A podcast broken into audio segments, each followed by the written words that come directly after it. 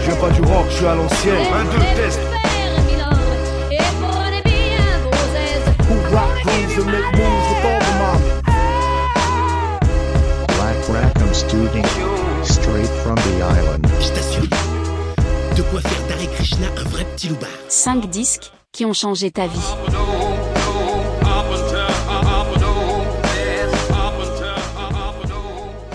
Bonjour à tous et bienvenue dans ce nouvel épisode de 5 disques qui ont changé ta vie. Cette fois-ci, c'est du côté de Rochefort, dans l'antre du docteur Knockman, que nous enregistrons cet épisode.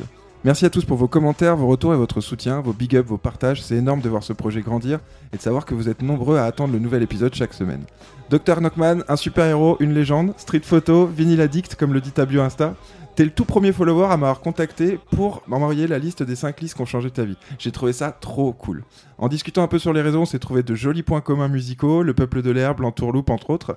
J'aime beaucoup ce que tu fais avec ton duo de DJ Peter et Steven. On te retrouve toutes les semaines dans l'émission The Kitchen sur Graffiti Urban Radio. On se connaît pas, c'est la première fois qu'on se rencontre, mais tu nous as préparé une sélection aux petits oignons. J'ai hâte de savoir pourquoi ces monuments du hip-hop ou de l'électro ont marqué ta vie. Merci de nous accueillir ici chez toi et de prendre un peu de temps sur ton week-end pour nous recevoir. Salut Dr Knockman. Salut, eh bien déjà un grand merci à toi et puis salut à toutes et à tous, euh, à tous ceux qui t'écoutent, euh, qui écoutent euh, les podcasts de Black Rackham Studio, qu'on big up puisque je suis un des followers, donc j'apprécie aussi. Et puis euh, bah, j'ai bon espoir parce que je vois que ça grandit de, de semaine en semaine et puis euh, bah, je suis très honoré d'être invité. Eh ben merci beaucoup. Donc Black Rackham Studio, comme tu le sais, c'est une asso de création musicale basée sur l'île d'Oléron. On organise des soirées de DJ set vinyle, des enregistrements de podcasts et des projets de musique live. On peut nous retrouver sur divers événements et dans différentes scènes locales tout au long de l'année. Le concept du podcast, donc tu le connais, tu l'écoutes, c'est 5 Ouais. disques qui ont changé ta vie. Un podcast hebdomadaire d'entretien sur la musique avec des passionnés, des acteurs de la culture locale ou plus large, autour d'une sélection de 5 disques qui ont marqué leur vie, tout ça dans une ambiance détendue et tranquille. Comme je l'ai dit, on se connaît très peu. Euh, Est-ce que tu peux te présenter un peu, nous raconter un peu ton parcours dans la musique? Alors tu m'as expliqué un peu en off, en préparation, mais Mhm. voilà, quel âge tu as, depuis combien de temps tu fais de la zik? Eh ben ouais, donc, euh, donc mon pseudo c'est euh, Dr Knockman, a.k.a. Peter Knockman du duo Peter et Steven. Je m'appelle Michael en fait, mais euh, personne m'appelle comme ça par, à part ma mère, donc c'est Michael. Yes. J'ai euh, 49 ans la semaine prochaine et donc je prends euh, une claque dans ma vie qui est la première fois que j'ai vu Dynasty sur scène, mais j'ai pas tout de suite compris que j'allais devenir DJ grâce à ça. Et T'as- euh, T'as vu Dynasty sur scène? Ouais, ouais, ouais, ben, je l'ai même Ok. fait jouer, je le connais personnellement même. Yes, donc, euh, putain, ouais, ouais. classe, ouais, ok. ouais, Daniel, euh, que je big up, que je connais très très bien. Ouais, ça commence comme ça. Dans les 10 premières secondes, tu me dis que tu connais Dynasty. Quoi. Ouais, voilà, que j'ai fait jouer euh, quelques fois dans les bars où j'étais résident, euh, que ce soit à la plage ou, euh, ou à la montagne. Et, et après, je découvre l'électro. Euh, juste avant d'aller m'installer à Londres en 1994, à la fin de mon service militaire. Alors, j'écoutais un peu de trucs pré-acide et tout, mais je savais pas vraiment ce que c'était. Et euh, ma première rave party euh, a fait que j'ai voulu mixer et tout ça, parce que je suis aussi un grand fan de hip-hop et tout. Et un musicien frustré comme pas mal de DJ. Le solfège m'a gonflé comme pas mal de monde. Et j'ai vu des mecs faire des trucs avec des disques, que ce soit hip-hop ou techno, et j'ai dit, ah ouais, on peut faire de la musique juste avec des disques, quoi. Et là, là j'ai su qu'il fallait que je fasse quelque chose, moi aussi, avec des disques, quoi. Ok, donc aujourd'hui, ton taf dans la musique, c'est ton taf principal? Non, t'as un autre boulot à Non, côté, non, non, ouais, je suis cuisinier à côté. J'ai arrêté la musique pro depuis 2005. Ok. Donc là, les activités que t'as, c'est l'émission de radio toutes les semaines, c'est ça? Ouais, tous les vendredis soirs de 22h à 23h, avec une émission en direct euh, environ tous les trois mois avec mon, mon, com- mon comparse Ju- Justin Finger, que je salue. Et euh, où on fait nos coups de cœur, on a des interviews et puis on a des, des, des DJ qui mixent en plateau jusqu'à 2, 3, 4 heures du matin. Parce que les copains et les copines de Gay Friendly nous laissent leur créneau pour l'occasion. Et puis à, à l'occasion, on leur relaisse un créneau pour faire des émissions plus longues. Tout se passe bien chez Graffiti, tout le monde est très très cool. Trop cool. Et le duo, donc Peter et Steven Et le duo Peter et activités Steven, et ça c'est à côté de cuisinier, c'est mon activité principale euh, en dehors de, de mon métier. Avec un projet qui sort bientôt, c'est ça? Ouais, un projet euh, qui va s'appeler What I Say, Qui est fait en collaboration avec euh, Romwan, qui est un beatmaker euh, d'origine de Strasbourg, mais qui vit dans les Alpes, qui est connu pour les gens qui suivent un peu Youstar, Lanous et Yes. Chinese Man et tout ça, et puis plein d'autres gens. Donc euh, c'est un projet instrumental. On a un gros guest en hip-hop, mais je peux pas en parler en fait avant la Ah. sortie. Et le projet devrait sortir début mai. Il est au master chez Jobé là, et, et ben on attend euh, les retours pour euh, valider et, euh, et sortir tout ça. Je pense que oui, début mai quoi.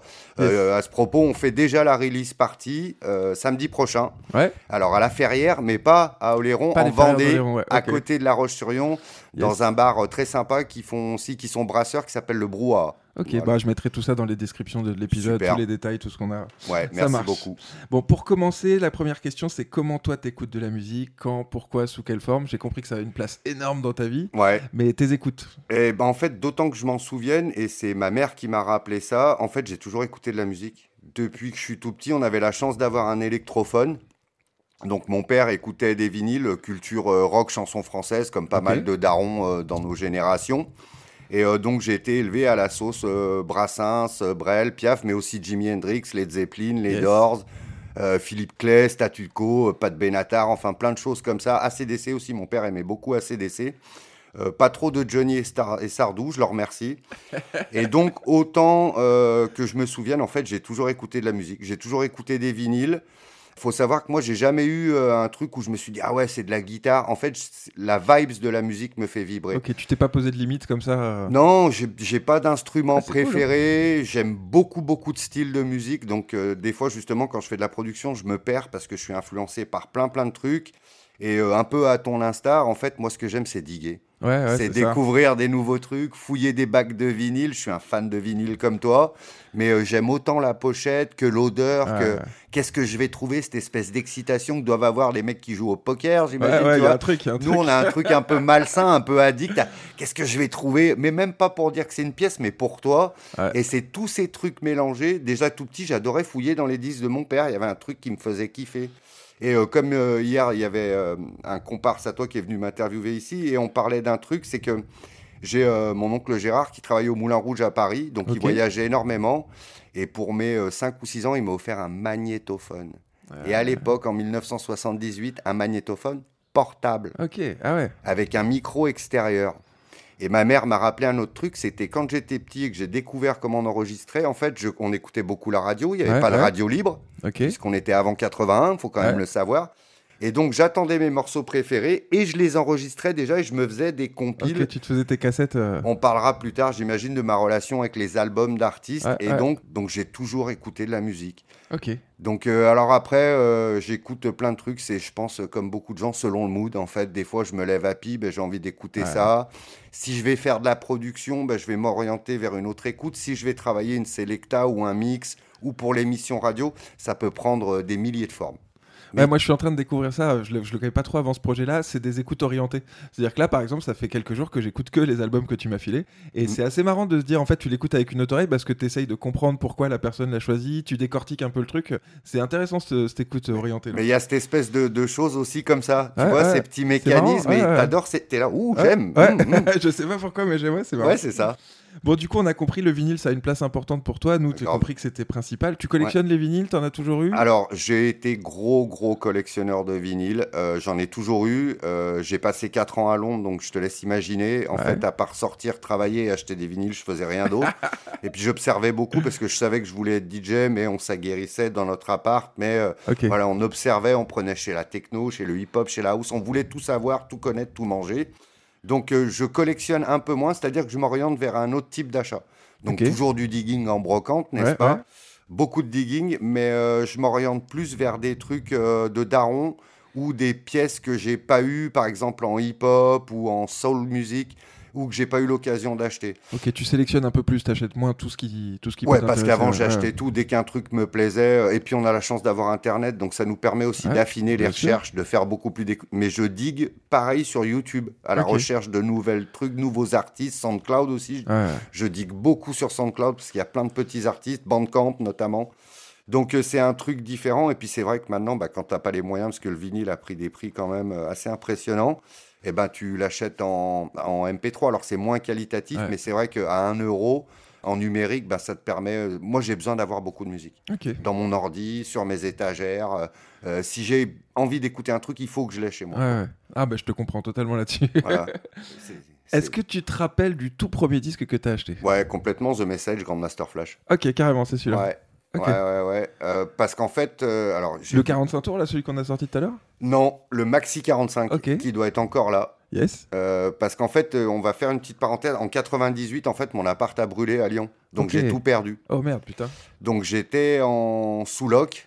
Donc j'ai pas été rétribué. Et puis la nana chez qui je vivais non plus. Bon, ça a été compliqué. Donc il faut savoir aussi que ça a changé ma façon d'acheter des disques et d'appréhender. Puisque avec euh, mon meilleur ami, on avait une collecte de disques commun. Et on a tout perdu en 98. Donc Wow. juste pour euh, les auditeurs et les auditrices, pour leur faire comprendre un peu le cheminement ouais, euh, de l'achat. La vibes n'a pas changé, mais le l'achat, et en plus avec l'avènement de Serato, je joue moins en vinyle parce que j'ai le dos pété. Bien sûr. Donc les achats, ils sont, ils sont plus pour toi et moins, je me dis moins, ah tiens, est-ce que c'est jouable Ouais. Parce qu'avant, il fallait que ce soit jouable. Donc j'achetais que du jouable et moins de l'écoute. Maintenant, j'achète de l'écoute et moins du jouable. Ok. Voilà. Ah, c'est vraiment le cauchemar, ça, de perdre la collection comme ça avec des histoires C'est horrible. d'inondation, de- d'incendie, de, C'est horrible. euh. Surtout quand c'est pas de ta faute. Ah. C'était l'immeuble qui était vétus. Le proprio a disparu en Ah. deux temps, trois mouvements. Aucun moyen de se retourner judiciairement. L'assurance qui trouve des faire, prétextes pour rien te donner. Tu peux rien faire. Puis en sous-location, que te dire? La pauvre déjà. la Ouais, et puis même après, va coter une collection comme ça, quand il y a des fois des trucs, tu Bah, il y avait achètes, du Blood and Fire, il y avait les premiers, il y avait Wake Up en original, il y avait Daft Punk en original, il y avait le Rolling and Scratching sur Soma, il y avait. euh, Ah, c'est trop triste. Ouais. Mais bon, la vie continue. Bah oui, bah oui. Comme je l'ai dit, c'est une sélection d'artistes euh, qui, pour moi, sont des monuments dans leur style respectif et dans l'histoire de la musique que tu nous as préparé. On attaque tout de suite avec le premier disque. Le premier disque, c'est Wu-Tang Clan avec Hunter's 36e Chambers. Mm. Euh, le premier extrait qu'on va- que j'ai choisi, c'est Tears, euh, surtout pour le sample de After Lotus Comes Tears de Wendy Red.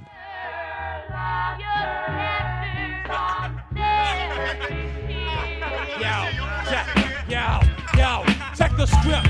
Me and the guards getting ripped. Blunts in the grip, 40 dogs in my lips. Had a box. Boom, boom, the bass will blast. You was laughing? Had all the Donc Wu-Tang Clan est un groupe de hip-hop américain formé en 1992, originaire de New York. Les neuf membres qu'il compose sont originaires des quartiers new-yorkais de Staten Island et de Brooklyn. Mm. Wu-Tang Clan se présente et se lance sous plusieurs groupes et artistes affiliés connus sous le nom du collectif Wu-Tang Killa Bees.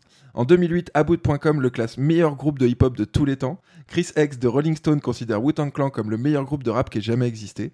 En 2004, NME les considère comme le groupe le plus influent de ces dix dernières années.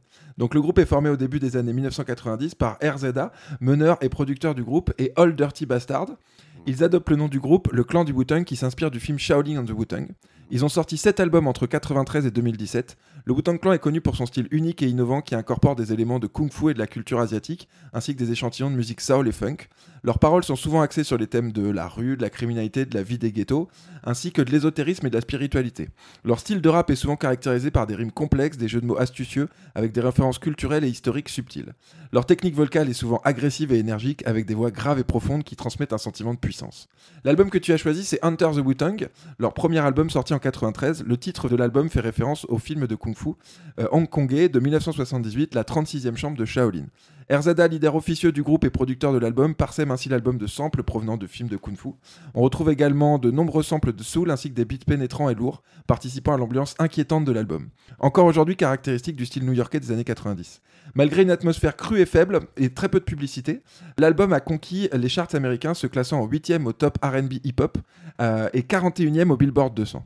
Il a été certifié en 95 disques de platine avec plus d'un million de copies vendues sur le sol américain. Perso, moi j'ai toujours écouté un peu de Wu-Tang car c'est une référence obligatoire pour tous ceux qui se frottent au mix hip-hop, mais j'avais rarement eu l'occasion de me pencher sur un album précis et de l'écouter avec attention et en entier. J'ai kiffé la prod de l'album qui est incroyablement inventive, avec des samples de musique asiatique, des effets sonores qui créent des... vraiment une ambiance trop cool. Les beats sont lourds, percutants, avec des boucles de batterie, de basse qui superposent tout ça pour créer une texture lourde sonore qui m'a beaucoup plu. Pour moi, c'est un monument et comme tous les monuments, il résiste très bien à l'épreuve du temps. J'ai pas senti du tout que j'écoutais un album des années 90. Euh, merci de m'avoir amené à reposer ce disque sur mes platines. Alors pourquoi est-ce que tu as choisi ce disque-là? J'ai choisi ce disque-là parce que j'aime tout, j'écoute de tout, mais par contre, je me considère euh, foncièrement hip-hop. Mais pas rap. En fait, c'est la culture. Euh, je me suis vaguement essayé à la danse, au graffiti, j'étais nul, je sais pas dessiner, je sais pas danser. Et la culture hip-hop, c'est ma culture en fait. J'écoute de l'électro, je suis allé en rêve party, j'écoute du rock. Mais en fait, je suis dans ma tête, je me considère peut-être à tort, mais pour moi, je suis hip-hop et jusqu'à ma mort, je serai hip-hop. Yes. Et donc, euh, en fait, euh, la musique rap euh, prend plusieurs tournures dans ma vie. Parce qu'en fait, j'ai un pote qui est euh, anglo-français au lycée qui me fait découvrir Public Enemy, première claque. Ensuite, à la télé, par hasard, je vois qu'il y a un groupe qui s'appelle Nick ta mère. Ouais. Euh, T'imagines qu'avec la culture de mon père, j'allais pas me mettre à écouter du rap à la maison. Mais moi, en scred, et il faut se rappeler qu'à l'époque, il fallait aller dans les médiathèques ou fallait trouver un pote qui a une cassette de machin. Donc j'essaye de m'intéresser à NTM.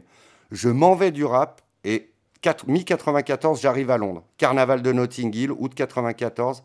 Et euh, faut savoir que les Anglais, la France est le deuxième marché mondial du hip-hop, mais les Anglais, le hip-hop, la culture hip-hop et le rap, c'est bien plus de partout Ouais. qu'en France. Et cet album-là, quand je suis arrivé, il tournait de partout. Les Anglais étaient comme des dingues, ils disaient ça, c'est le new truc. Et je sais plus quel sound system diffuse. Je crois que c'est ce morceau-là, d'ailleurs, que tu as très bien choisi. Je crois que c'est Tears. Je sais pas, j'étais, j'étais avec euh, des potes et tout, on entend ça. Et je me rappelle du frisson que ça m'a mis. Et j'ai fait, qu'est-ce que c'est que ça? Ce son, cette vibes. Donc j'avais, je savais que je voulais du hip-hop, j'étais en demande du hip-hop. J'étais pas très fan des trucs français, même si, comme on le disait avant, j'étais resté devant Big Brother Hakim et Dynasty qui m'avaient fait halluciner. Mais ce truc m'a mis une espèce de claque indescriptible. Un- Une espèce de, de, de montée comme si on était dans un état second, quoi, je veux Ouais, dire. ouais. Et à ce moment-là, un mois après, je rentre en France, je fais les vendanges et je pars m'installer à Londres avec 100 francs en poche, sans parler un mot d'anglais. et, et Dans le but de faire de la musique? Ouais, dans le but d'être DJ, de m'installer à Londres et je voulais Ça, vivre à la londonienne, me cultiver. Je savais qu'il y avait plus de magasins. Quand je suis arrivé au carnaval et que j'ai vu tous ces magasins de disques et tout, j'ai fait c'est ça, Londres?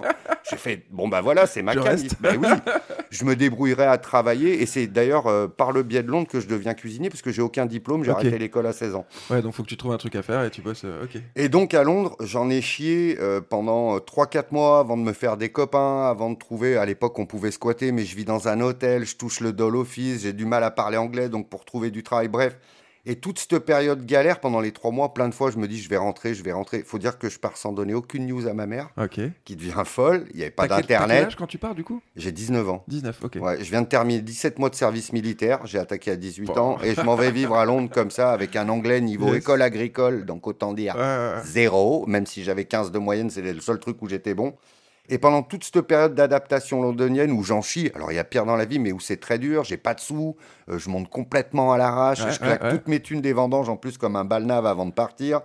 Et le Wu-Tang, cet album, parce qu'il tournait de partout, tu mettais la radio, euh, Radio One, Kiss FM à Londres, il t'entendait toujours un titre de cet album. Et cet album va m'accompagner dans toute mon époque londonienne jusqu'en 97. Dès que j'ai eu 3 francs 6 sous, je me suis acheté le vinyle. Et euh, même si j'ai été spécialisé drum and bass, il m'a toujours accompagné. Tu sais que même pour des soirées électro ou drum and bass, c'est un des disques que j'ai toujours dans mon bac, même si je vais pas le jouer. Ouais, au cas où. Je faisais, j'ai eu fait des mariages un peu à ton instar et tout ça. Il est toujours. Je sais que je vais jamais le jouer en mariage, tu vois, par exemple. Et il est toujours avec Mais moi. tu sais qu'il est là au cas où. Tout le temps. je suis un peu, un peu, euh, on va pas dire superstitieux, mais j'ai, j'ai des petits trucs comme ça. euh, voilà, j'ai un album du peuple, un album du Wu-Tang et quelques artistes J'ai ça avec, avec l'album de l'entourloupe, tu sais, l'album rouge. Ouais. Je l'ai toujours au cas où. Savoir-faire. Ouais, voilà. Je me dis, on sait jamais. tu vois, celui-là, il est là, tu sais comment il marche, l'album. Ouais, puis tu t'as besoin, ouais. c'est ton doudou, quoi. Ouais, c'est ça, carrément. Quand on est tripé comme nous, bon, Ah, les gens, marrant. ça peut paraître un peu bizarre, mais cet, al- cet album, voilà, il va me, il va un peu jalonner le film de ma vie, si je peux dire euh, très Ah, humblement. Ah ouais, non, et, mais je vois. et il me met une vraie claque. Et de, à partir de là, je replonge à mort dans le hip-hop. Je m'intéresse à tout ce qui est East Coast.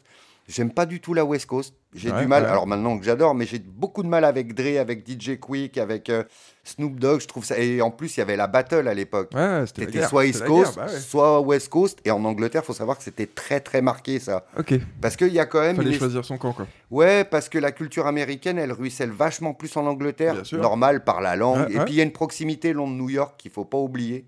Il y a, il y a beaucoup de ricains qui Ah, viennent à. Londres, beaucoup de Londoniens qui vont là-bas.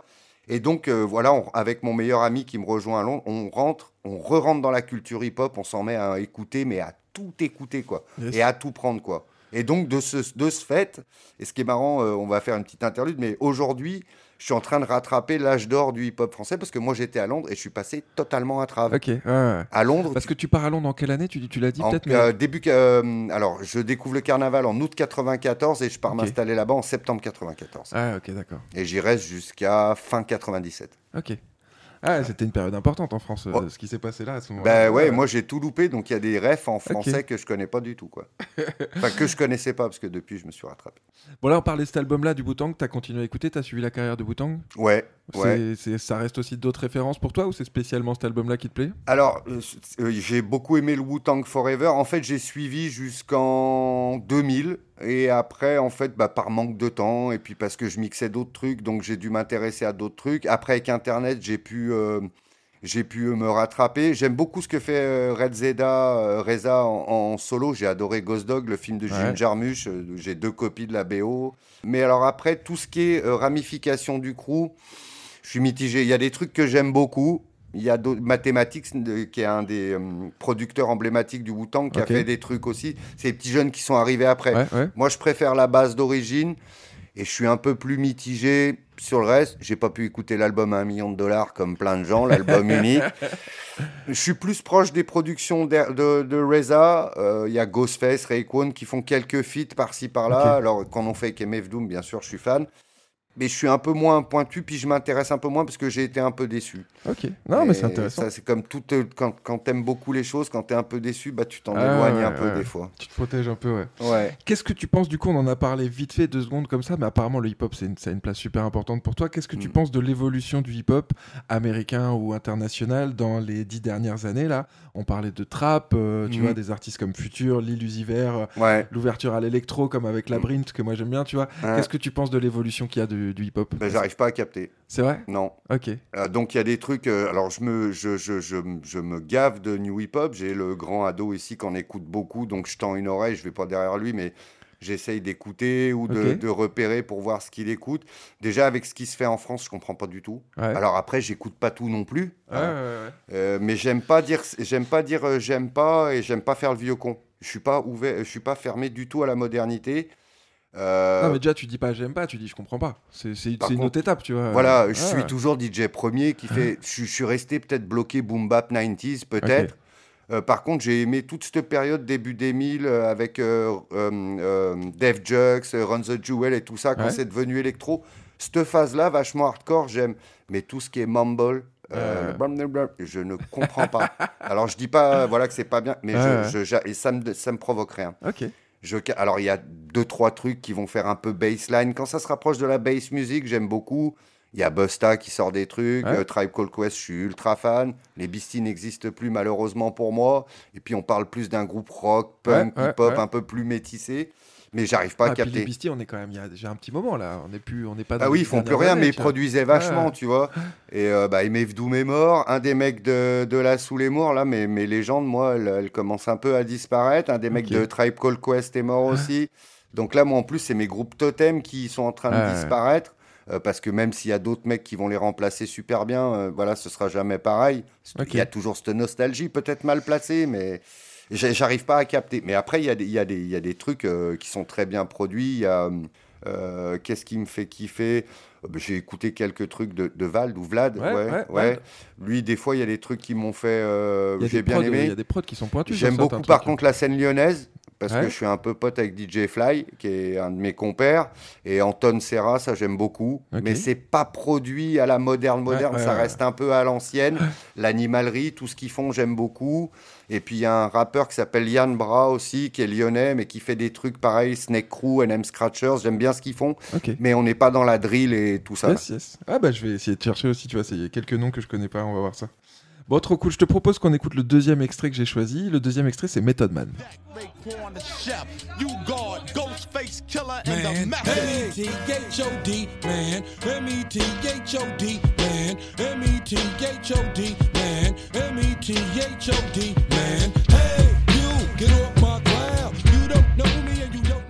Alors j'avais choisi ce morceau-là pour sa longue intro que je trouve très marrante parce que je trouve qu'elle est représentative de l'ambiance de ce groupe qui est, qui est dans du gangsta rap mais qui est pas dans du truc qui se prend au sérieux. C'est que des conneries, ils racontent Ouais, que des conneries. T'as l'impression qu'ils se marrent entre eux et tout. Bah, c'est une bande de potes. Hein. Ouais, c'est ça, tu vois, mais t'as as cette impression qu'ils passent. Alors que maintenant, des fois, ils sont dans un truc gangsta et tout, il faut que ce soit vénère et tout. Là, tu sens une ambiance, euh, je sais pas combien il peut y avoir de fuck dans ce début de phrase, mais il y a vraiment un truc qui, qui m'a- que j'ai trouvé très très marrant. Et puis après, ce riff, quoi, ce, il est trop cool, quoi. Ah, c'est, ça cool. sonne crade, il y a des Roland de rock là-dedans. Les mecs qui ont écouté des millions de trucs. Et puis, il faut pas euh, oublier que la base du hip-hop, euh, c'est pour éviter que les gangs se battent entre Ouais. eux.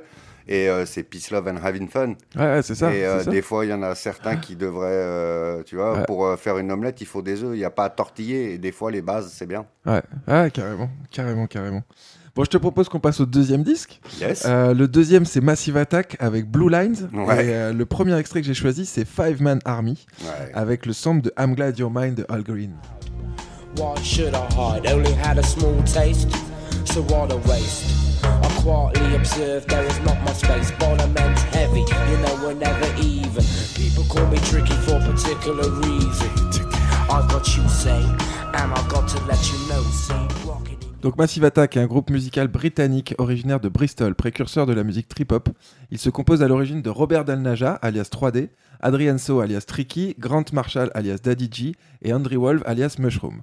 Le style du groupe est en constante évolution, au début proche du hip-hop, du groove, voire de la soul. Il arbole par la suite une musique électronique et un son plus électrique à la fin des années 90.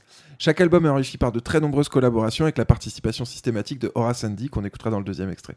Le groupe sort 5 albums de 91 à 2010, ainsi que plusieurs albums remix, singles et maxi. Le style de Massive Attack est souvent décrit comme un mélange de trip-hop, de musique électronique et de musique expérimentale. Leur musique est souvent caractérisée par des rythmes lents et des beats entraînants, avec des basses lourdes et des samples de musique soul et de jazz. Leurs morceaux sont également connus pour leur texture sonore complexe et l'utilisation de synthétiseurs, de guitares ou d'instruments à cordes. Les paroles de Massive Attack sont souvent énigmatiques et poétiques, arborant des thèmes tels que l'amour, la politique, la société, l'aliénation. Leurs chansons sont souvent mélancoliques et introspectives, créant une ambiance sombre et émotionnelle. Le disque que tu as choisi, c'est encore une fois le premier album, sorti en 1991 et comprenant 9 titres. L'album est considéré comme le premier de l'histoire du trip-hop. Cependant, le terme n'est pas utilisé avant 94. Une fusion de la musique électronique, hip-hop, dub, soul des années 70 et reggae. Il établit Massive Attack comme l'un des groupes britanniques les plus novateurs des années 90 et le fondateur du Bristol Sound. Cet album a été salué pour son innovation musicale, son utilisation créative de samples et une approche expérimentale de la production. Blue Lines a influencé de nombreux artistes de musique électronique et alternative depuis sa sortie, comme Portichead, Morshiba, Radiohead, et il continue d'être considéré comme un album culte et emblématique. Cet album et ce groupe ont une vraie dimension politique, même dissimulée dans le flou artistique de cette soul du futur, l'hérité des Clash, un des rares groupes qui semble faire l'unanimité au sein des musiciens. Euh, il disait Nous avions tous grandi sous Thatcher et que nous haïssons, se souvient McVeigh.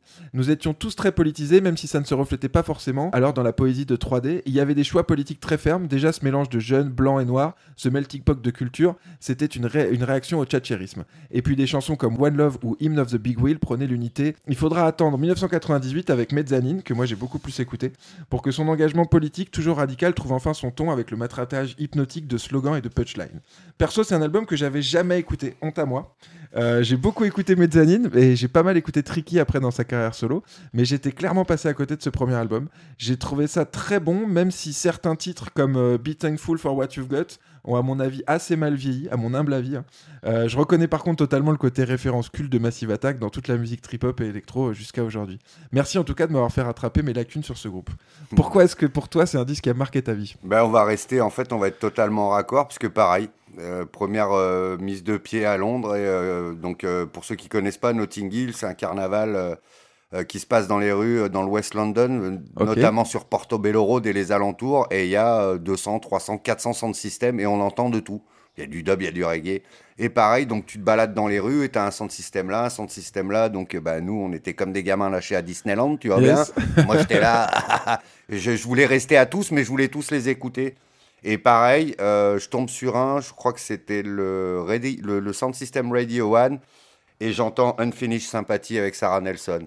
Et là, man, euh, pareil, ça, il tournait depuis un moment, puisqu'il est sorti en 91, tu disais en Angleterre, mais c'était un album encore super vivant, ça c'est un tube, Ouais, ouais, Unfinished ouais. Sympathy.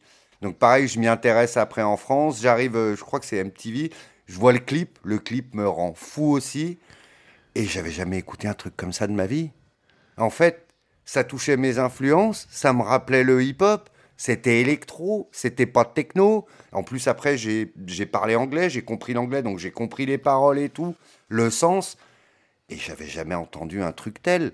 Et petite anecdote, en fait, j'aime beaucoup le hip-hop, mais j'ai toujours été un peu en retrait parce que j'ai jamais eu la technique pour en mixer. Et je vais comprendre très vite, puisqu'après je suis en Angleterre, je vais m'intéresser au move qui suit, donc DJ Shadow, qui est aussi un de mes dieux, DJ Crush et tout ça. Et en fait, je vais comprendre que si je mixe du trip-hop, c'est déjà plus simple, il y a Ouais, moins de ouais. techniques requises. je vais pouvoir mixer Le du pseudo hip-hop, mais sans faire tout le truc du vrai hip-hop. Et puis je vais moins me faire chier parce qu'il va avoir moins de voix, donc il y a moins de, de cohérence, c'est beaucoup plus facile à mixer. Et puis surtout, c'était euh, un truc qui me parlait, quoi. En plus, tu sortais de soirée techno, tu, te- tu te faisais un petit set trip-hop, Ouais. euh, t'étais en chill-out. En Angleterre, beaucoup de chill-out, beaucoup de, euh, de, de trucs ambiantes où il passait Ouais, beaucoup ouais. de trip-hop. Euh, J'ai aussi notamment été très influencé par DJ Morpheus, qui est un pape de l'ambiance, et il en passait beaucoup. Et, en fait, j'avais jamais entendu rien de tel, en fait. Ok.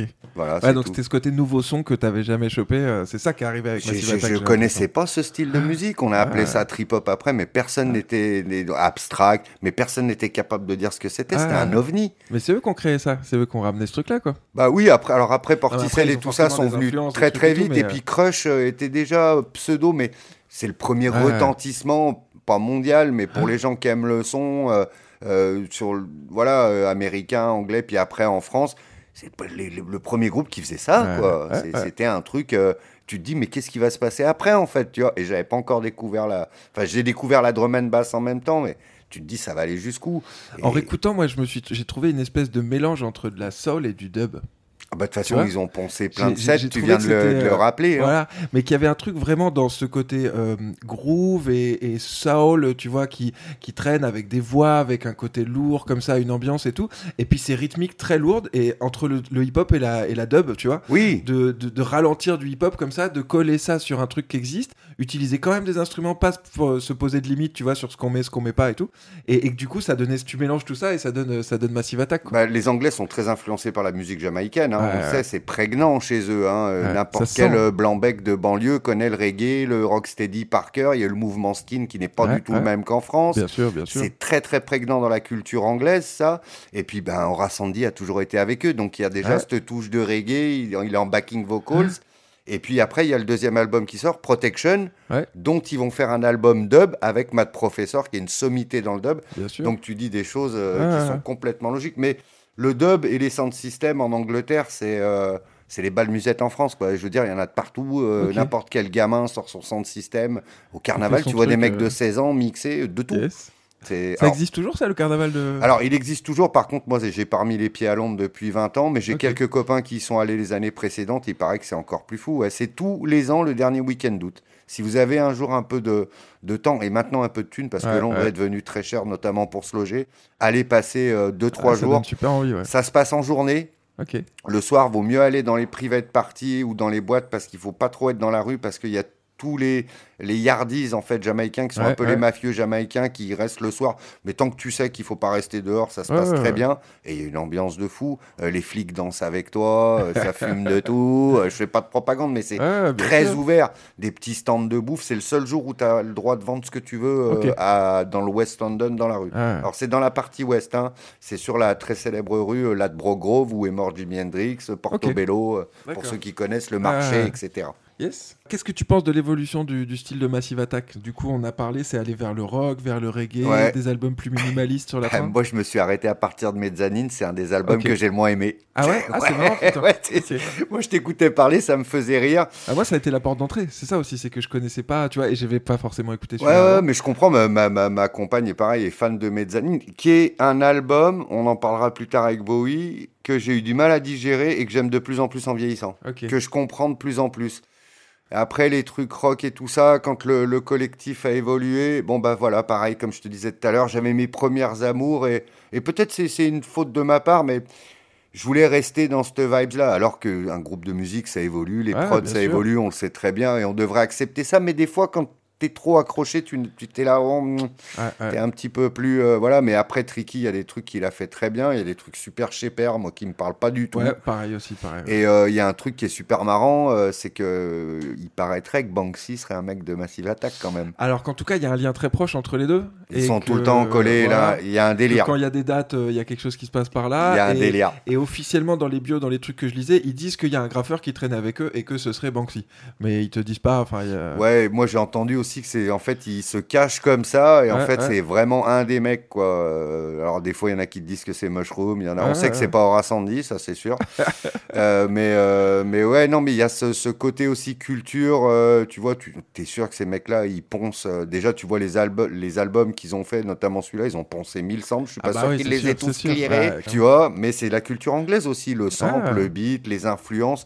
Ils ont cette faculté à tout mélanger, mais avec goût et justesse. Mm. Et moi, je trouve ça énorme. Yes, on parlait d'Ora Sandy, grand chanteur jamaïcain. Le reggae, ça te touche aussi? T'as des artistes euh, phares euh, Bah grave, bah grave. Mais je Ouais. découvre ça en, en- voilà, en mes premières cigarettes trafiquées, donc Bob Marley, bien sûr. Donc euh, voilà, parce qu'en France, bah, c'était pas très évolué, à part à. Paris. Ouais. Mais par contre, euh, quand je monte mon premier collectif Natiba Sound System, on a la chance de faire la première partie de plein de groupes de reggae. Donc j'ai la chance de voir ça inside. Je fais venir des artistes reggae aussi à Lyon. Euh, compliqué des fois les Jamaïcains, pas tout le temps cool. Euh, et puis en Angleterre, euh, je m'ouvre à la culture reggae puisque mon meilleur ami, moi je vais partir drum, mais lui va plutôt partir raga dancehall. Ok. Et donc on va être des fous du, du label Dub and Fire qui va faire des réédits. Euh, on va aller voir Steel Pulse, Prince Allah, Burning Spear. Euh, moi j'ai joué avec Misty and Roots, avec Abyssinians, avec Ethiopians. Wow. J'ai fait la première partie de Burning Spear aussi. Euh, ouais ouais, j'ai eu la chance et j'ai- j'aime beaucoup le reggae. Petite, euh, petite préférence euh, pour le reggae roots, Ouais. voire même le Naya Bingi. Je suis un fan du film Countryman. J'ai découvert Ah, Rockers. les origines, origines, quoi. Mais grave. Et après, gros fan de dub. Euh, gros fan de King Tubby. Ouais. Maths professeur, beaucoup de choses, pas tout. Et après, j'ai viré vers le son anglais dub, au New Sound, Adrian Ouais, ouais, Sherwood. Et puis après, il y a mes potes Hightone, qui étaient mes voisins à Lyon, qui ont eu la bonne idée de monter un groupe. Mes potes de Cali aussi. Et donc après, ben, dub, électro-dub. Donc oui, il y a toujours cette influence jamaïcaine dans tout ce que j'écoute, je crois, euh, le, le, le- le drum and bass. Parce que c'est ça, c'est pas une musique, c'est la batterie Ah, et bah la ouais, bah basse. ouais, c'est ça, c'est ça. Euh, Sly and Robbie, euh, j'adore Docteur Alimentado. euh, euh, voilà. Mais par contre, le reggae est une musique que je vais écouter dans des moods spéciaux. C'est pas une musique de tous les jours. Ouais, ouais. Drum and bass, t'as été dans un jungle un peu aussi? Mais grave, Ouais. mais grave. Parce que quand on parle de vocal euh, jamaïcain, tu vois, ça me fait penser Ah à ça. ouais, bah, Ouais. moi j'ai commencé à mixer de la drum en 94 parce que pareil, je découvre ça et je commence, j'ai un pote qui ouvre un magasin de disques et j'envoie mes cassettes de Londres et je commence à faire des dates drum and bass en France c'est le tout début. À part à Paris avec nos brus et une scène qui commence à. Mais à Lyon, personne connaît ça. Moi, les premières fois où j'ai joué de la drum and bass en France, euh, c'était à la Marquise, un club euh, où mon ami DJ Spider m'avait invité. Euh, on m'a envoyé des vodka pommes à la gueule. C'est quoi cette musique de merde? On a mis très ils longtemps. pétaient un câble, les gens. Et on a mis très longtemps. En plus, c'était un club généraliste, mais pointu. Mais euh, et notre ami Spider, qui était très ouvert et qui avait compris que ça allait marcher, Ouais. puisqu'il avait 11 ans de plus que nous, ancien mods, donc très cultivé, savait que, euh, tu vois, y euh, aller, les mods, ils sont souvent très ouverts en musique Ouais. et ils ont souvent le reggae Ouais, dans ouais. leur délire. Pas loin. Donc le drum, la drum and bass, il a tout de suite compris. Ça allait marcher et tout. Mais les premières dates, je t'en parle même pas. On s'est dit, bah là, là, là, là. Et après, à Lyon, ça a complètement explosé. Ok. Euh, 98 jusqu'en 2000-2001. En 2000-2001, je quitte Cosmic et la drum and bass devient Liquid. Et là, elle m'intéresse beaucoup moins. Moi, j'aimais bien le raga jungle, beaucoup. Et puis, ce qu'on appelait la, la hip drum, c'est-à-dire DJ Hype, Mickey Finn, Aphrodite, des trucs un peu Ouais, euh, wobble, un peu rond, un peu dansant, Ouais, un peu ouais. jump up, quoi. J'aimais ce côté-là. Et puis à Londres, j'ai eu la chance de voir, euh, pareil, plein de trucs, d'aller à The End, d'aller euh, à Heaven, de voir des teufs de fous. Donc, euh, ouais, ça m'a retourné complètement le cerveau. Trop cool, trop cool. Bah, J'essaierai de re- lister toutes les rêves que tu nous fais là parce qu'il y a trop de trucs à aller fouiller. quoi. Ouais, puis tu parlais de. Excuse-moi, je te coupe, mais Non, non, vas-y, Bristol, euh. Bristol c'est aussi Ronnie Size et c'est aussi Ouais. DJ Daisy, donc faut pas oublier. Pour les plus jeunes, peut-être que Ronnie Size ça parle pas, mais pour les gens qui ont découvert la drum and bass, euh, là il y avait du level aussi. Ah, c'était des, des monuments aussi, tout ça. Et c'est Bristol qui est une, une ville euh, en toute somme normale en Ouais, Angleterre. hein. Ça doit être gros comme Bath, c'est pas. Mais parce que peut-être une grosse, euh, grosse influence jamaïcaine dans cette ville-là, un truc, non euh, Ouais, ouais, puis, puis je te dis, en Angleterre, en fait, on serait surpris, mais n'importe quelle ville. Donc il y a Londres qui est le centre du monde, mais moi j'ai eu la chance d'aller à, à Manchester et ses environs, à Ouais, Bath, ouais. parce que j'avais des amis là-bas. Là-bas, il y avait une scène aussi. On a- Ok. à Brighton, Fatboy Slim, y a- on n'a pas attendu, il y avait toute une scène. Il y a des DJ de partout en Angleterre, des musiciens de partout. Ah, c'est fou ça. C'est incroyable. C'est incroyable. Bon, on continue. Le deuxième extrait que j'ai choisi, du coup, on parlait d'Ora Sandy, c'est One Love.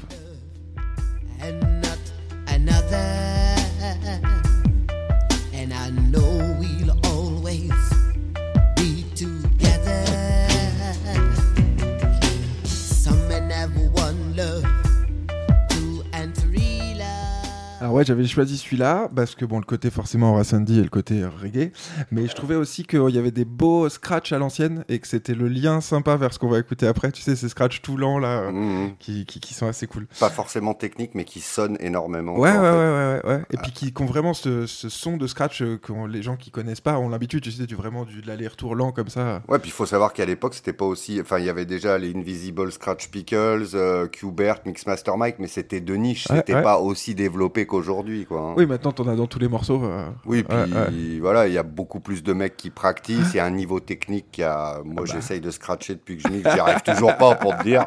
Il y a un niveau technique qui, est- qui a été multiplié par mille, euh, qui, est, qui est incroyable, hein, comme Yes. dans la maîtrise de la MAO et ces, toutes ces choses-là. Yes, bon, on passe au troisième disque du coup. Ouais. Euh, le troisième disque, c'est Grandmaster Flash and the Furious Five avec The Message. Ouais. Donc, euh, je suis parti sur l'album, comme je t'ai dit, donc on va, on va décortiquer un peu. Mais le premier extrait qu'on va écouter, forcément, c'est The Message. Broken glass everywhere. People pissing on the stage, you know they just don't care. I can't take the smell, can't take the noise. Got no money to move out, I guess I got no choice. Rats in the front room, roaches in the back. Junkies in the alley with the baseball bat. I tried to get away, but I couldn't. Donc, Grandmaster Flash and the Furious Five, c'est un groupe de hip-hop américain formé dans le Bronx, à New York, dans les années 70. Le groupe est dirigé par Grandmaster Flash, considéré comme l'un des pionniers du DJing et du scratching. Les membres du groupe étaient Mademoiselle Mel, Scorpio, Cowboy Kid Creole et Rayem. L'utilisation par le groupe du turntablisme, du breakbeat, DJing et du lyrisme conscient a été important dans le développement précoce de la musique hip-hop. À la fin des années 70, Grandmaster Flash et Furious Five bâtissent leur réputation et obtiennent un succès local en se produisant lors des soirées de show live. Le groupe est largement considéré comme l'un des plus grands groupes de hip-hop de tous les temps et même au-delà. Ils sont intronisés au Rock'n'Roll Hall of Fame en 2007. C'est le premier groupe de hip-hop à y entrer. Ce groupe est cité en influence par toute une génération d'artistes hip-hop. Alors j'aurais pu en citer des dizaines, mais genre New Yorker, Rum DSP, Public Enemy, KRS-One, Eminem, Beastie Boys, Wu-Tang Clan justement, Tupac Shakur, Notorious Big, NWA ou Snoop Dogg. C'est surtout euh, en 1982 avec la sortie de cette chanson The Message et de l'album The Message qu'il rencontre le succès du grand public. La chanson qui fournit un commentaire politique et social devient une force motrice du hip-hop conscient. En 2004, le magazine Rolling Stone classe The Message numéro 51 sur sa liste des 500 plus grandes chansons de tous les temps. Influencé par de grands visionnaires comme Jill Scott Heron ou The Last Poet, cet album phare du mouvement hip-hop est remarquable par plusieurs points de vue. Musicalement, il établit de façon décisive des techniques caractéristiques comme le scratch ou le turntablisme. Surtout idéologiquement parlant, il est le premier à introduire un rap politique engagé, faisant la critique des conditions de vie dans les ghettos des grandes villes américaines. Perso, c'est carrément ma cam. J'adore cette époque du tout début du hip-hop avec des artistes comme Sugar Hill Gang ou même le morceau Buffalo Games de Malcolm McLaren. Euh, J'en passe tout le temps en soirée. Je trouve que c'est le lien direct entre la funk, le disco et le hip-hop et l'électro-hip-hop qui va y avoir après. Euh, J'aime ce- j'aime faire ce voyage dans mes sets. Alors bien sûr, je connaissais The Message, mais j'ai beaucoup moins écouté l'album qui va avec. Et encore une fois, c'est une belle découverte. J'ai kiffé le côté électro de certains morceaux, comme Scorpio qu'on va écouter en deuxième extrait. Et bien sûr, la leçon de scratch et de passe-passe du titre The Adventure Grandmaster Flash of the Wheel of Steel, Mhm. qui est fabuleuse quoi. J'aurais bien aimé le mettre aussi, mais c'est plein de petits bouts d'autres morceaux, donc euh, je conseille d'aller l'écouter. Et j'aime beaucoup ouais, l'ambiance euh, groovy et funky qui ressort de cet album. Alors pourquoi est-ce que tu as choisi ce disque? Eh ben parce que euh, je me rappelle plus, euh, tu disais 82, ouais c'est dans les années 80, euh, je rouille devant la télé, je suis à Villeurbanne avec mes parents, donc j'étais fils unique longtemps, et je suis devant la télé. J'allume TF1, et là je tombe sur un truc qui pareil, je le savais, je l'ai su qu'après va révolutionner ma vie, parce que je tombe sur HIP, HOP avec Ok, le fameux HIP HOP. Voilà, mais complètement par hasard. Et je tombe sur la première émission qui a pas duré très longtemps, hein, mais c'était quand même la, la première fois qu'on voyait un noir à la télé. Ouais, bah ouais. Ça parlait de hip-hop, Ouais. un truc complètement révolutionnaire. Il y avait de la danse, il y Il avait, y avait du, Smurf, DJ, ça s'appelait du Smurf avec des mecs qui roulaient par terre. Bien sûr, mon père outré comme à chaque fois, mais j'ai le droit de regarder quand même jusqu'à la fin. Euh, ma mère beaucoup plus ouverte, d'ailleurs, c'est marrant. Donc euh, je tombe sur cette émission et je, je crois que c'est un des premiers morceaux que j'entends dans l'émission. En tout cas, c'est celui qui va me frapper. Et c'est, on en parlait tout à l'heure, le premier disque que j'achète. Ok. Je vais à Monop euh, en bas, j'habite à Villeurbanne ou à Carrefour, je me rappelle plus, puis il y avait des, des 45 de partout dans les supermarchés, ou Prisu peut-être bien, et je l'achète en maxi, parce qu'il y avait une version maxi de 13 Ouais, ouais, minutes, ouais. où le morceau était beaucoup plus long que le 45. Et euh, donc ce morceau me met une claque, mais comme euh, on n'a pas arrêté de le dire, je le, je le comprends pas tout de suite. Il va me mettre une claque, je vais m'y attacher, mais rétrospectivement, je vais voir en fait que ça fait partie de, de peut-être de, de tout mon cheminement de musique et de justement de- du rapport que j'ai au hip-hop. Yes. Mm. Ouais, c'est un, un morceau qui est très particulier parce qu'en fait, il, il regroupe plein de choses. Alors, c'est le moment où ça se démocratise, mais il y avait déjà quelques artistes un peu cachés dans leur coin qui commençaient, euh, tu sais, on parlait justement des poètes, de tout ça, Laspo, euh, qui commençaient à parler un peu, à scander sur, du, sur des, des beats comme ça, qui venaient du funk, qui venaient tout. Mais là, c'est le moment où tout est condensé et où surtout c'est commercialisé avec le groupe qui va bien, avec le clip. puis à grande échelle. C'est ça. c'est C'est-à-dire que là, à l'époque, on le répète, pas de radio libre. Ouais. Grandmaster Flash, tu pouvais l'écouter sur Europe 1, RTL ou RMC à l'époque qui n'était pas une radio de sport. Euh, tu n'écoutais pas Last Poet, Gilles Scott ça, c'est peut-être quelques émissions pointues entre 3 et 4 du matin, mais moi, j'avais pas le droit d'écouter. Mon père n'écoutait pas beaucoup de soul music, mis à part James Brown et Otis Redding. Donc, euh, j'avais pas. Voilà, Gilles Scott Heron, c'est Ouais. pareil, je me suis mis à écouter après. The Revolution Will Be Not Televised, des trucs comme ça, c'est juste. euh, c'est des monuments. Mais ce truc devient commercial et c'est ça qui change tout. Et c'est après en France, après ça et HIP HOP, on va commencer à avoir les premières pubs avec du rap, Ouais. avec des mecs qui rappent un peu à Avec l'ancienne. Machine, avec machin et tout ça. Moi, Ouais, je suis en CM2, euh, je commence à me rouler sur des cartons, à faire- même pas, ouais, CM2, peut-être avant, j'avais 8-9 ans, à faire du smurf, on fait la chenille, on fait alors de piètre niveau. Mais en plus, à Lyon, euh, la danse hip-hop et la culture hip-hop a une très très grande importance. Ok. Et donc à Lyon, il y a beaucoup de mecs qui vont se mettre à breaker. Bien après, on aura eu des, on a des champions du monde de break de Lyon, Lilou, les Pokémon, etc. Et puis la scène, la scène hip-hop est très très importante euh, par ces diverses figures euh, qui vont la jalonner après. Mais à Lyon, le hip-hop est, est très important. Et, Troisième, euh, troisième grosse scène nationale. hein. Il y a Paris, il y a Marseille, il y a Lyon. Ouais, que ce soit ouais. pour, euh, pour Alors, le en termes de danse, production, beaucoup plus discrète, mais euh, en termes de beatmaker, euh, ouais. de danse et de, de si tu veux, de d'imprégnation dans la vie, Ouais, dans la du- culture, dans l'esprit. Ouais, ouais, ouais, Lyon, c'est très présent le hip-hop.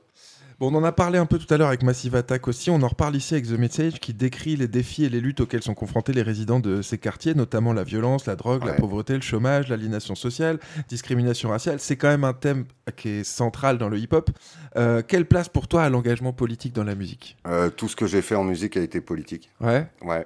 Moi, j'ai pas voté, euh, donc là, j'approche la cinquantaine, donc ça fait peut-être euh, deux présidentielles où je me suis mis à voter. Ok. Alors, est-ce que c'est la conscience du danger? En fait, moi, quand je passais de la musique, euh, surtout qu'à Lyon, on a organisé beaucoup de soirées avec entrée gratuite pour les filles, euh, pas de gens, euh, toi tu rentres pas, toi tu rentres, vraiment Ouais, ouais. ouvert à tout le monde. Euh, on va revenir, on reparle de la drum and bass, mais nous, on trouvait que c'était une musique vachement fédératrice. Ouais, bien sûr. Parce qu'au début, nous, dans nos soirées, on croisait des rockeux, les premiers rockeux qui disaient Ah, peut-être l'électro, tu vois, on aime bien ça. Des reggae des technoman, Ouais, ouais. des mecs qui étaient là, euh, qui savaient pas pourquoi, des mecs qui étaient amoureux de l'Angleterre. En fait, on n'était pas dans un bac à disque, on n'était pas je viens à une soirée hip-hop ou une soirée rock. Hmm. Donc moi, ben, le message que j'ai toujours essayé de faire passer et tout ce qui m'a toujours intéressé dans la musique, c'est la vibes, le son, mais le partage et l'ouverture d'esprit.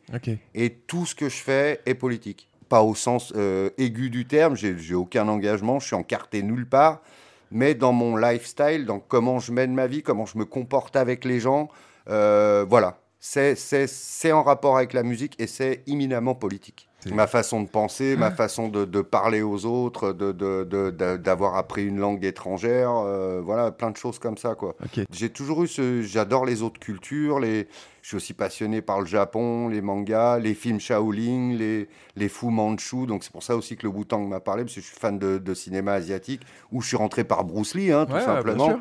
Mais euh, tout, tout ce qui est nouveau, alors des fois il y a plus ou moins d'affinités, mais, mais tout ça m'intéresse. Donc c'est quelque chose que toi tu essayes de retransmettre dans la musique, par exemple avec Peter et Steven, là, par l'ouverture de, de ce que tu vas choisir, des samples que tu vas mettre, des trucs, tu essayes de retransmettre ce truc-là? Ouais, complètement. D'essayer euh, euh, d'éduquer et aussi, alors d'éduquer très humblement, mais euh, par exemple, je fais une série de mixtapes qui s'appelle Kitchen Soul. Euh, que j'ai faite, euh, on a commencé avec euh, mon ami Olivier qui a un magasin de, de- de disques à Marseille qui s'appelle Galette Record. Ah, je suis passé le voir. Ouais, bah voilà, bah, c'est un, ami à moi. très bon ami, c'est Yes. mon bro. Et on a commencé à faire ces compiles-là parce qu'à l'époque, la mixtape, bah, c'était vachement plus écouté. Et puis, il y avait la démocratisation avec Internet des plateformes, avec MySpace et tout ça, où on pouvait faire écouter les Ouais, mixtapes. ouais. Et le parti pris, ça a été de faire écouter de la soul aux gens, mais pas pour leur dire regardez, euh, donc on faisait des 700% vinyle, pas pour leur dire ouais, regardez, on mixe du vinyle, puis tu connais pas ce morceau, c'est peut-être que ce morceau va déclencher un truc chez toi. Et là, j'en suis, j'en ai sorti deux cette année, donc la 16 et la 17, ou la 17 et la 18. Et depuis deux volumes, en fait, je je fais des trucs qui s'appellent Kitchen Sample. Et pareil, en fait, il y en a une spéciale Beastie, une spéciale MF Doom. c'est pour dire aux gens, donc aux jeunes, si des fois ils tombent dessus, bah regarde, le rap, ça vient de là. Donc écoute le morceau original, peut-être ouais. ça va te donner envie de faire de la musique, peut-être ça va te donner envie de, de te renseigner. Mais aussi, par exemple, il y avait Chris qui était là hier, qui aimait pas MF, qui aime pas MF Doom. Je lui ai fait écouter la Kitchen Soul, mais très humblement, hein, pas pour dire que je suis bon. Et il m'a dit, putain, maintenant je comprends mieux et je vais écouter ça autrement. Parce que lui, Ouais, c'est un fan de soul music, il est dans la deep house, donc il aime le jazz, ouais, le ouais, grain. Et il m'a dit, je vais plus écouter MF Doom de la même façon. Ah, mais c'est clair, quand t'as des éléments pour comprendre d'où ça vient, d'où viennent les samples et tout, tu changes ton écoute. C'est clair. Ah bah moi, ça, c'est DJ Duke qui m'a éduqué à écouter des samples et à comprendre d'où venait la musique hip-hop. Et mon pote Spider, on n'arrête pas d'en parler parce que j'étais très peu cultivé en soul music. Et ça a complètement changé ma façon de voir, d'écouter, de jouer de la musique. Tout, Yes. tout a changé à partir de ce moment-là.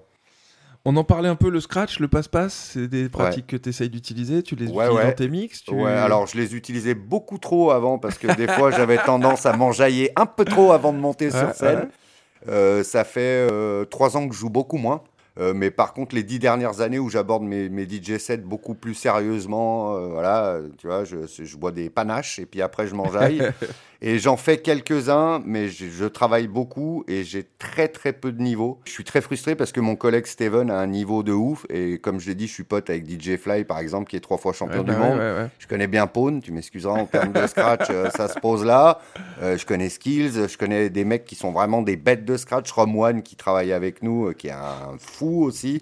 Donc t'as Et- pas forcément toi besoin de le faire, il y a d'autres gens pour te Si, si, faire, j'ai besoin, j'adore, mais je suis très mauvais. Ok, ok. Voilà, je suis très très mauvais. Et Alors- je, je travaille beaucoup pour très peu de résultats, ce qui est ah, mais c'est frustrant. ça, c'est ça, c'est complètement fou. Moi, j'ai essayé aussi un peu là depuis 4-5 ans et j'essaye d'expliquer aux gens quand, euh, genre, mais les parents, les trucs comme ça, tu vois, quand on leur explique ce que c'est. J'ai vu cette comparaison qui était ouf, je trouve, c'est que le scratch, c'est aussi dur que le violon. Ça veut dire que ça joue au millimètre près. Et si tu vas mettre toute une vie à apprendre des trucs, tu peux avoir deux personnes qui vont faire exactement les mêmes mouvements, ça va pas sonner pareil. Ça dépend de ton instrument, ça dépend de tes réglages, ça dépend de tes disques, ça dépend de ta manière de faire. Et c'est vraiment un des trucs les plus durs, je pense, à apprendre.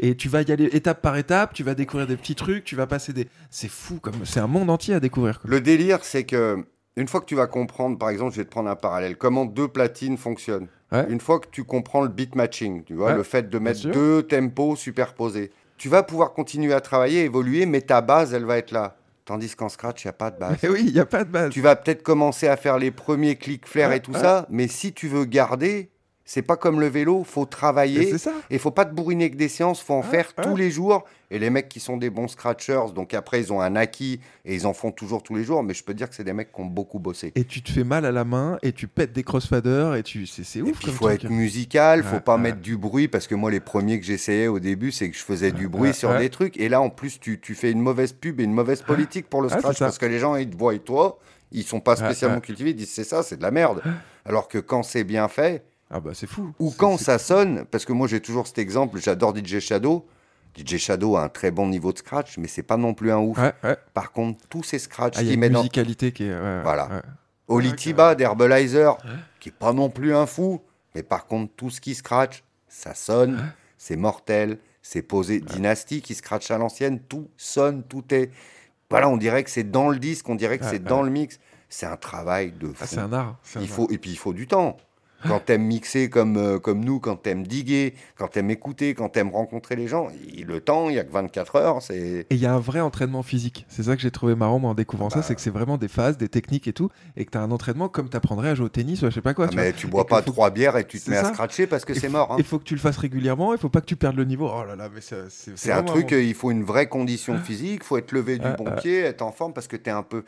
Non, tout, Ah ouais, tout va, ça va pas être bon. Ça va pas être bon. Super intéressant. En tout cas, moi j'essaye à chaque fois de réexpliquer aux gens que c'est un truc beaucoup plus compliqué que juste foutre les mains sur des disques. et. Ouais, ouais, ouais. Bon, le- on passe au deuxième extrait. Donc je te dis, j'ai beaucoup hésité justement. On parle de- d'enchaînement, de, scratch et tout euh, avec le avec le morceau euh, Flash of Wheels, mais j'ai choisi Scorpio. Alors on va on va écouter. et Je te dirai pourquoi après.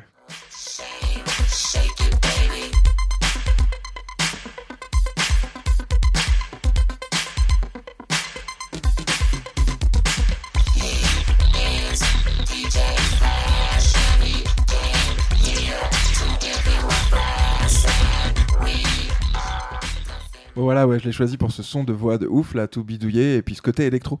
Moi, j'aime beaucoup l'électro, j'aime bien la French Touch, j'aime bien l'électro hip-hop. euh, et, et je trouvais que là, il y a des racines à cette époque-là déjà de comment ça va pouvoir s'orienter après. Tu vois, ces voix, on croirait un peu du Daft Punk avant l'heure. Ouais. Il y a un truc qui, qui vraiment m'a m'a touché sur Ouais, celui-là. il y a une grosse influence de Kraftwerk hein, quand même. je Ouais, à pense. fond, à fond, Je carrément. pense que Bah oui, sur ça sent grave ouais, le ouais, ouais. Kraftwerk. euh, Ouais, c'est c'est- on Mais mélangé avec un rythme de, de hip-hop, quoi. Mais c'est ça qui est hyper fort. C'est ça qui est hyper fort. Et d'ailleurs, Africa Bambata aussi, le peu de prod qu'il va faire, il va le faire euh, sous, sous cette espèce de format-là, avec cette espèce de métissage-là. Mais c'est vrai que ça, ça- enfin, on se dit, ils ont écouté Kraftwerk, ils étaient au courant. Et puis ils écoutaient énormément de choses, hein, puisque comme tu le disais, les premiers morceaux, ils prenaient des breaks de morceaux qui passaient Ah, en boucle hein, pour faire. Il n'y avait pas de S2000, il n'y avait pas de. Ah non, ils font tout comme ça. Ah, quoi. ils faisaient tout à la bande et tout, c'était chaud, quoi. Bon, parfait, on a fini avec euh, Grandmaster Flash, on va passer au quatrième disque. Ouais. Là, c'est une surprise, c'est David Bowie avec Ashes to Ashes. Do you remember Agatha Speed? It's such an old song. I've heard a rumor from ground control. Oh no, don't say that's true. Donc David Bowie, célèbre musicien et chanteur, compositeur, acteur britannique considéré comme l'un des artistes les plus innovants et influents de l'histoire de la musique. Il est né en 1947 à Londres et a commencé sa carrière musicale dans les années 60. Au cours de sa carrière, Bowie a expérimenté différents genres musicaux, des chansons pop aux ballades folk, en passant par le rock, le glam rock, et même la musique électronique. Il a créé de nombreux personnages musicaux emblématiques tels que Ziggy Stardust ou Aladdin Sane. Bowie a également été pionnier de la culture populaire, influençant de nombreux artistes avec ses paroles provocantes, ses costumes excentriques et ses performances scéniques spectaculaires.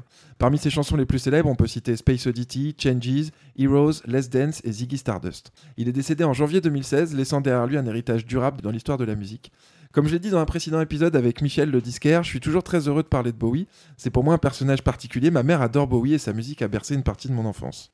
Le disque que tu as choisi, donc tu m'avais choisi un titre, mais je l'ai rattaché au 45 tours Ashes to Ashes que je t'ai ramené, Mhm. sorti en 1980 avec en face B Move On. Mhm. Il est tiré de l'album Scary Monster en Super Crips, 14e album de Bowie sorti en 1980. Le single se classe numéro 1 des ventes au Royaume-Uni. Euh, dans cette chanson, le major tome de Space Oddity refait surface et Ashes to Ashes se présente comme la suite du premier grand succès de Bowie, paru 11 ans plus tôt. Le major tome est de retour sur la Terre, il est confronté à la réalité sombre et désenchantée de la vie urbaine. La chanson traite de la nostalgie, de la perte d'innocence que ressentent de nombreux adultes confrontés aux réalités de la vie.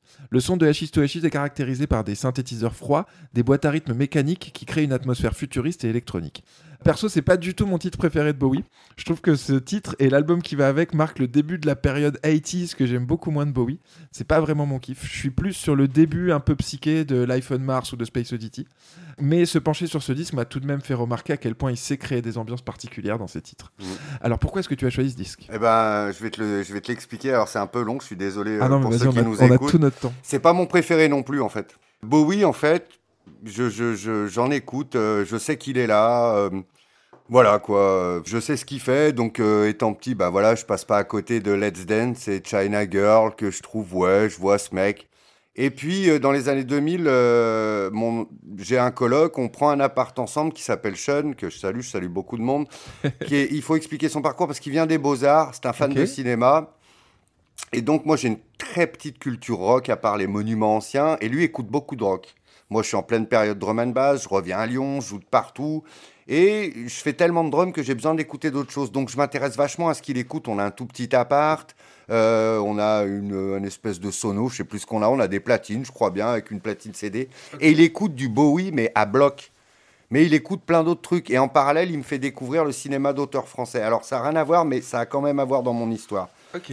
Et un jour, euh, il me faisait passer. En fait, euh, il savait que pour moi, Bowie, c'était difficile. Je disais, j'aimais pas, quoi. Et il me passait souvent, euh, il y a un espèce de best-of qui est sorti, justement, où il y a Ashes to Ashes, Ouais, mais il y a aussi, euh, je sais plus comment ça.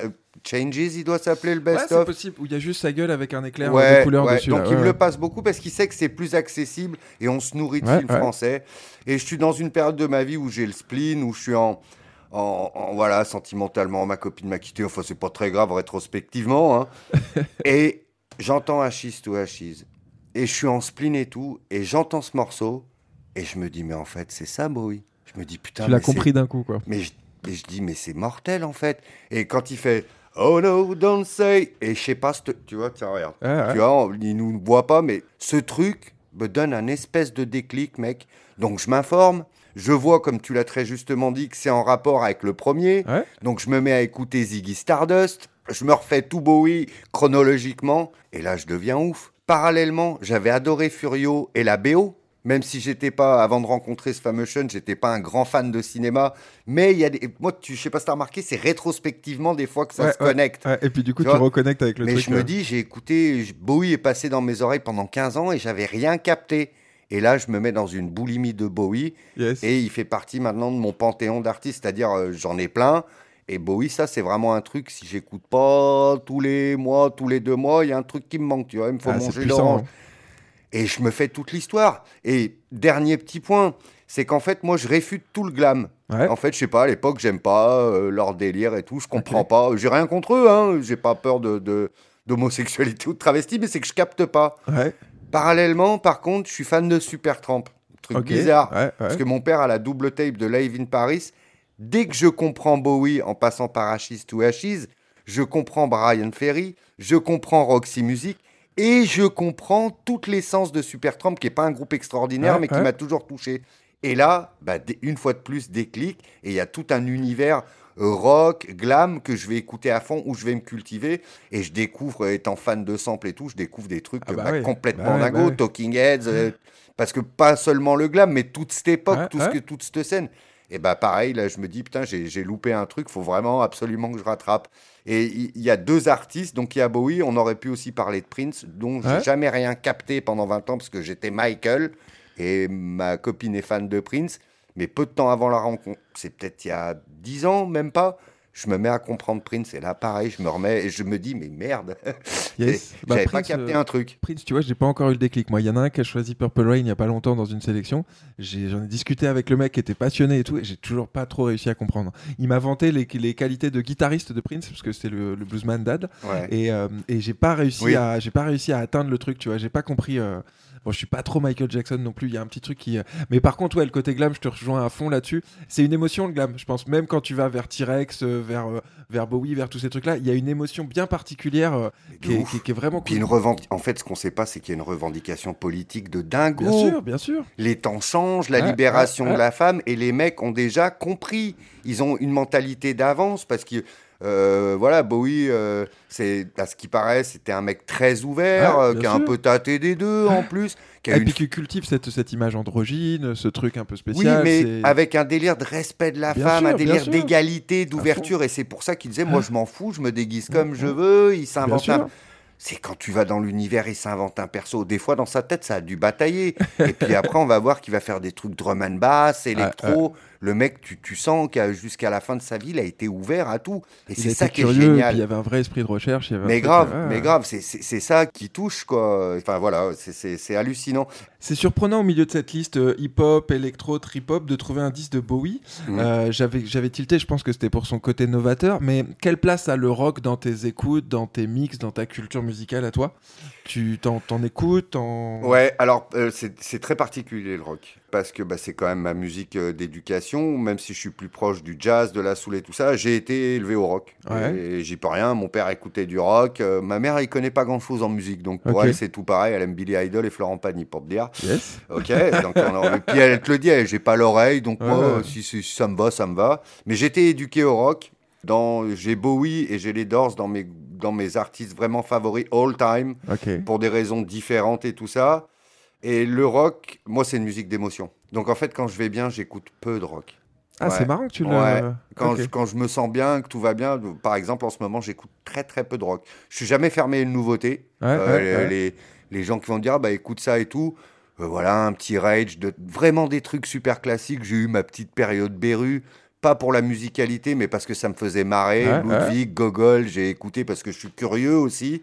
Mais les trucs que j'aime beaucoup en rock, euh, déjà c'est du vieux rock. Alors après j'aime bien Black Keys, j'aime bien, j'aime bien euh, White Stripes, j'aime bien ces trucs, mais je suis, je suis pas un pointu, tu vois.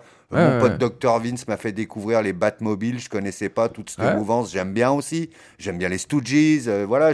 Mais ça reste quand même du classique, donc je vais jouer de temps en temps. Ni- Bon, Nirvana m'a éclaté la tête. Parce que ce qui est dur avec ton émission, c'est qu'il faut choisir 5 disques. Bah oui, c'est le but. En fait, moi, j'ai choisi les 5 qui m'ont cliqué en premier pour des raisons bien particulières. Ouais, ouais. Mais on aurait pu en parler de 100. Bah, bien sûr, bah, bien sûr, c'est ça. Nevermind, ça m'a éclaté la mouille. Non, et puis je trouve qu'il y a aussi une, une logique dans ce que tu as choisi, c'est que tu nous racontes une petite histoire, tu vois, qui passe euh, de, ce que tu, de ce que tu mixes, de tout ça et tout. Mais oui, c'est le jeu. Donc moi, le rock, c'est quelques fois dans mes sets parce que si tu mets Teen Light, Light and Spirit, il peut avoir des électros. C'est Ouais, comme ouais. tu disais de The Message, c'est les morceaux rassembleurs. Bien sûr, bien si t'as pas le dance floor, t'es sûr que tu mets Ouais, celui-là, ouais. Sex Machine, Ouais, des trucs saute- comme ça ça, saute partout. tout le monde vient. Ouais, ouais. Et le rock, par contre, c'est musique émotion, quoi. Donc quand je vais Ok. bien, j'en écoute pas beaucoup. Euh, je te propose qu'on écoute la phase B du coup de, Oh, yes. de ce 45 tours qui s'appelle Move On. Sometimes I feel the need to move on. So I pack a bag, move on, move on. Well, I might take a train. Vraiment une phase B. Ouais, ouais, ouais, mais euh, ouais, de- je le connais peu, hein, ça me dit quelque chose, mais, Ah mais c'est ce très agréable de, de réécouter. Il est inconnu ce morceau, c'est un espèce de, une espèce de rythmique de country là, tout, tout, tout, tout, tout, tout, tout, avec une flanger, tu sais, qui est du début à la fin, il, Ouais. le tourne tout douce. C'est trop bizarre. Avec son grain comme ça, euh, quand. Il est- quand il se mettait dans cette posture de voix où il faisait très peu de variations, qu'il avait un peu sa voix de daron, là, c'est assez... Mais c'est un personnage qui est complètement dingo, quoi. Mais phase B assez folle, ouais, tu vois, je, le, me rappelais pas. C'est tout ce qui est intéressant dans les 45, c'est les phases B qui des fois ne sont même pas sur les albums. hein. Qui des fois sont pas sur les albums, des fois tu sens que c'était vraiment pour presser un truc de l'autre côté, ou alors parce qu'il fallait vendre ce titre-là. J'adore les phases B. hein. ah, Je sais même pas si ça m'intéresse pas plus que la face A parce que C'est tu un- c'est découvres. vraiment un délire, c'est Ah vraiment ouais, un c'est délire. coffre, Ouais, ouais. coffre au trésor, quoi. Ouais. C'est dingo. Bon, je te propose qu'on passe au cinquième disque parce que ça Ouais. fait déjà un petit moment qu'on discute ensemble. Carrément. Euh, c'est Laurent Garnier avec euh, Wake Up, donc Yes. extrait du EP À bout de souffle. Ah,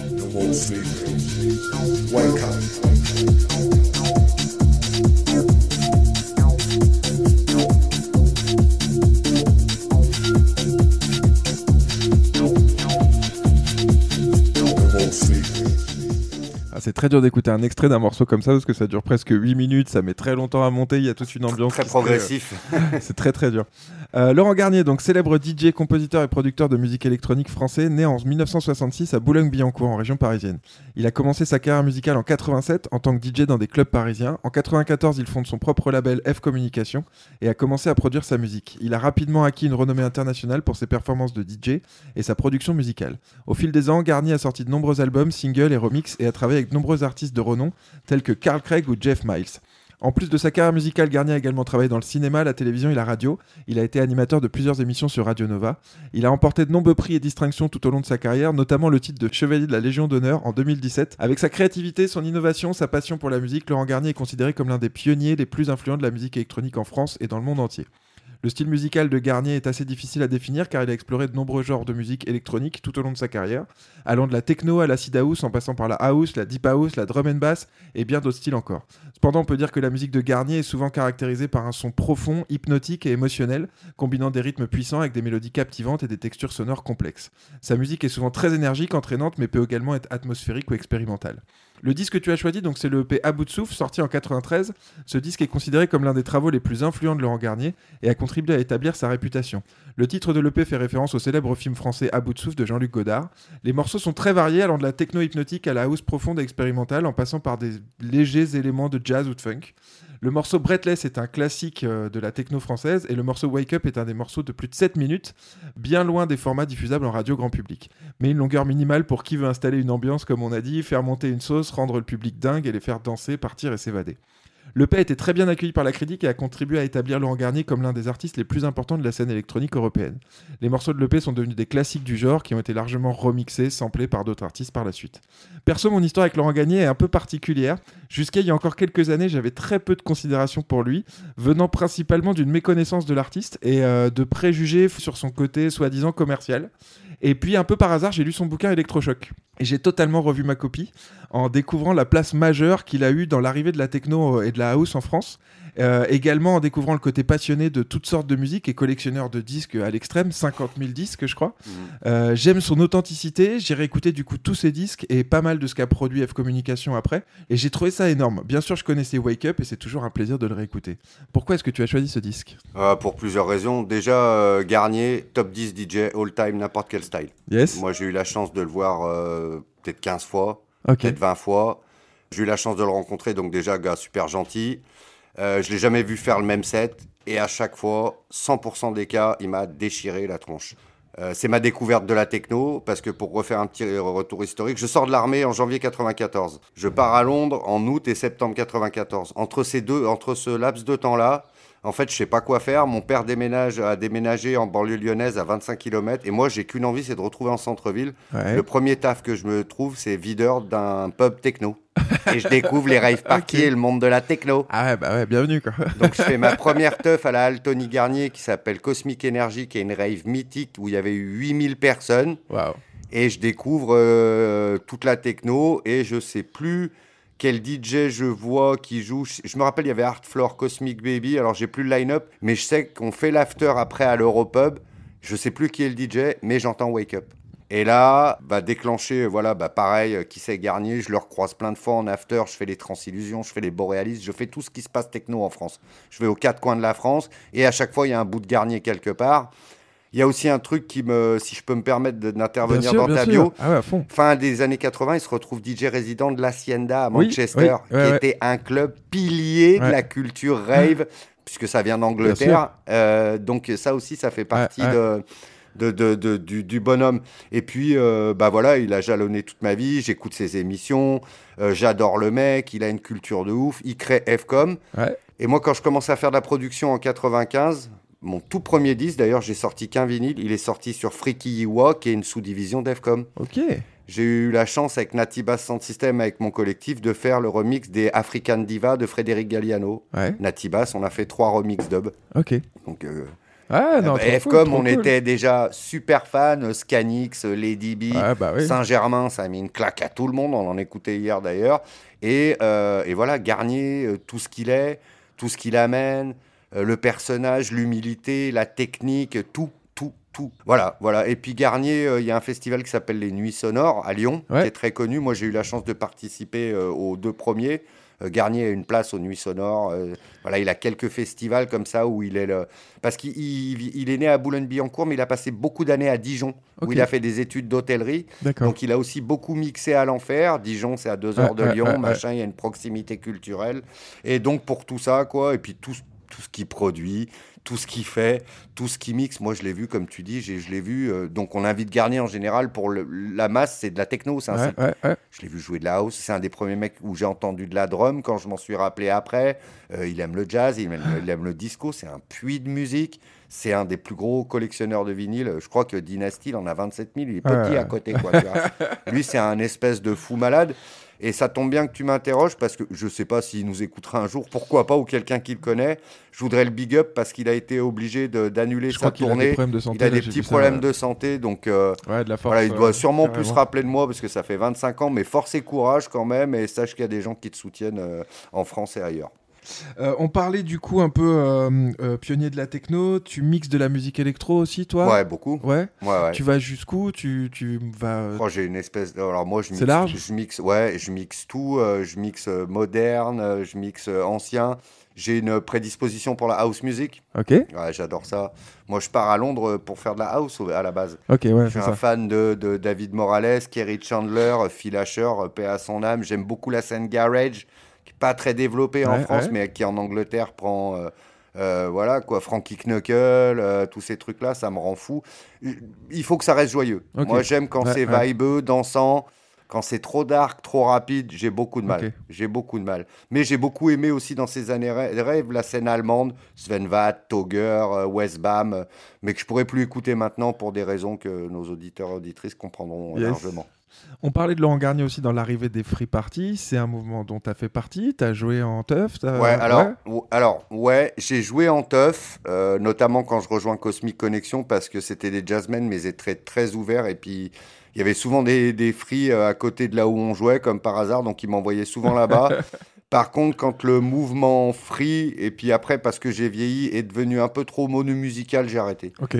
Parce que les premières free, il faut savoir qu'il y avait du disco, il y avait Ah, des mecs qui mettaient de la chanson carrément. française. Ça, tu le vois, il en parle dans son bouquin qu'il y avait des mecs qui sortaient de la soul au milieu du truc à 3 Il y avait de la drum, et dès l'instant où ça s'est trop orienté breakcore, hardcore, une certaine violence, une certaine morosité. Alors il faut avouer à tout le monde, c'est dû au produit Bien aussi, sûr, hein, qui s'est dégradé, puis les gens ont commencé à prendre ça n'importe comment. hein, parce que les premiers raves et tout, t'avais des anciens, il n'y avait pas de testeurs, mais qui te disaient Ah, bien sûr. Déjà, est-ce que tu es sûr que tu veux prendre Ouais, ça ouais. Fais gaffe, machin, prends des petits bouts. C'était vachement hippie dans l'ambiance. Ouais, hein, ouais. C'était pas mets-toi la gueule, fais n'importe quoi et prends-en plein. Et quand c'est parti dans cette vibes-là, j'ai arrêté tout de suite. décroché à ce moment-là. Ouais, c'était moins festif, c'était devenu les gens jetaient leur détritus, toute la. Alors bien sûr, maintenant il y a des free où ils font ça bien, j'en doute pas, mais je n'y vais plus. Mais il y a- on a vu clairement un truc se dégrader. Moi, ce que j'aimais là-dedans, j'ai connu un tout petit peu euh, quand j'étais du côté Tarbes, dans ces coins-là, là, c'était le côté puissance du son. Et moi, ce que j'aimais, c'était la drum and bass et la jungle sur ces gros sound systems-là, tu vois. Quand ça tapait hardcore, breakbeat, machin et tout, j'allais pas. Mais ce côté juste d'avoir un énorme son qui te fait péter Ah une jungle ou une drum and bass. J'allais Ah, pour jouer c'était ça. énorme, Moi, j'allais pour jouer ça, et puis j'y jouais souvent le matin, donc euh, s'il y avait une espèce Bah ouais, bah ouais. ambiance et, Et tout. souvent, le public qui est là pour cette musique-là est vachement plus détendu que le public qui est là pour du hardcore, quoi. Mais je trouve qu'ils sont un peu radicalisés. En fait, ils ont tellement été anti-système. Alors, je parle pas, je parle pas des, des Xin, d'Amix, des boucles étranges, Simon et tout ça que je respecte. Ah. Euh, Radio Bombe, tous ces mecs-là, je les respecte. Tous les mecs qui ont monté les hérétiques, Popov, qui est super sûr, sympa, que j'ai rencontré. Mais peut-être les 69 dB. euh, Ouais, ouais. euh, puis j'ai- connu les spies en Angleterre. En fait, j'avais un pote qui les connaissait, donc j'ai fait des tough spies avec les originals, avec Matt Yes. John, Terminator et tout ça, quoi. Yes. Donc je connais les vrais spies. Et l'ambiance. pour ceux qui connaissent pas, c'est Spiral Tribe. Ouais. Et c'est vraiment une des grosses références de ceux qui sont partis après les lois anglaises euh, qu'interdisaient la Ils teuf. sont venus vivre en et France. qui sont partis en France et qui ont lancé vraiment le mouvement des free parties. euh, Exactement. Et donc leur esprit, sans me vanter, je le connaissais bien. Et je trouve que, alors je sais pas si c'est les anciens qui se sont barrés ou si les jeunes ont mal interprété, mais ils sont un petit peu radicalisés. Ça m'a saoulé. Yes. quoi. De toute façon, dès que ça se radicalise dans n'importe quel sens, ça me saoule. Ouais, j'ai j'ai pigé ça dans ta, dans ta démarche. Ouais. Euh, on parlait du coup de Laurent Garnier et euh, de ses émissions de radio. Tu nous Mm. parles un peu de The Kitchen et de ton rôle dans cette histoire? Ouais, alors euh, bah, The Kitchen, euh, j'ai commencé tout seul dans ma cuisine quand je vivais dans le Tarn parce que j'avais pas accès à la musique et je faisais un C'est pour podcast. ça que ça s'appelle comme ça. Exactement. Au tout début de SoundCloud, SoundCloud arrive, c'était gratuit, hein, pas payant comme Mixcloud est devenu, petit, petit coup de gueule.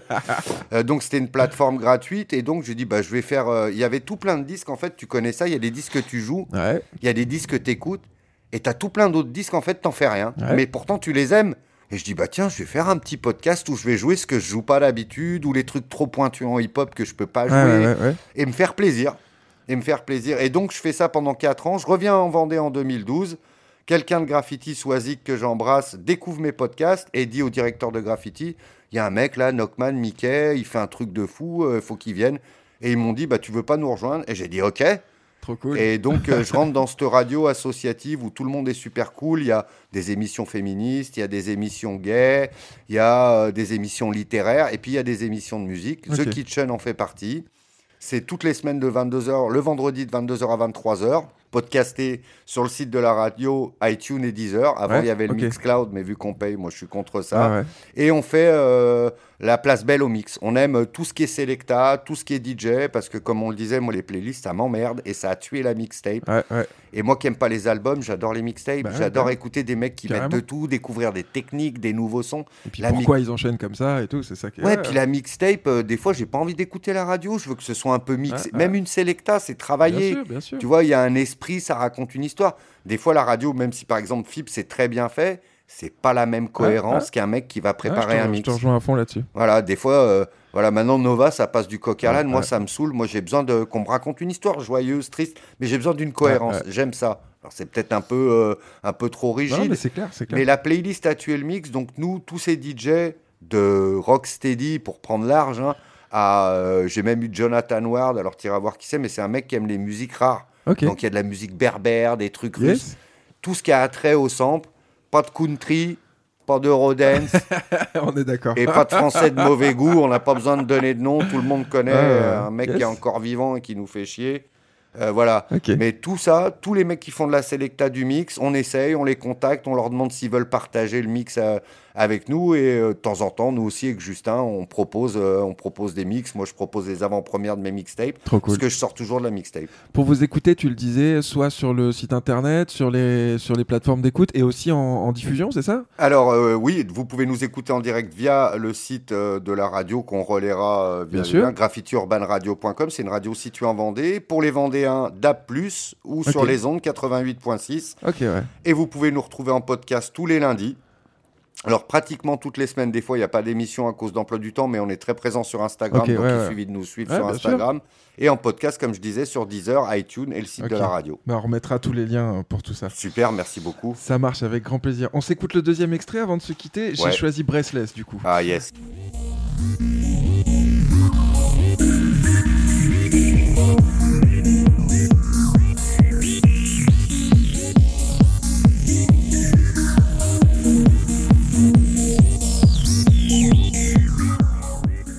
C'est pareil, c'est dur à écouter juste un extrait d'un morceau de 11 Ouais. minutes comme ça. mais, Ouais. Il est vraiment cool. Mais pour ceux qui aiment euh, l'électro, si je peux me permettre, et qui connaissent pas. Garnier, euh, allez écouter euh, The Man with the Red Face ou. Crispy Bacon, qui sont Crispy des morceaux un peu plus accessibles si vous aimez l'électro, parce que ça, c'était des trucs très trans. On était dans Mhm. l'époque de la trance, donc c'est vrai qu'enlever d'un set, d'un Ouais, DJ ouais, set et d'une teuf, des fois, c'est peut-être pas forcément écoutable Moi, je conseille souvent ça. Crispy Bacon pour commencer. Pour ceux qui connaissent pas, ça passe bien. Quoi. The Man with the Red Face, c'est dingue. Hein. Allez voir aussi. le clip qui est complètement fou aussi. Carrément.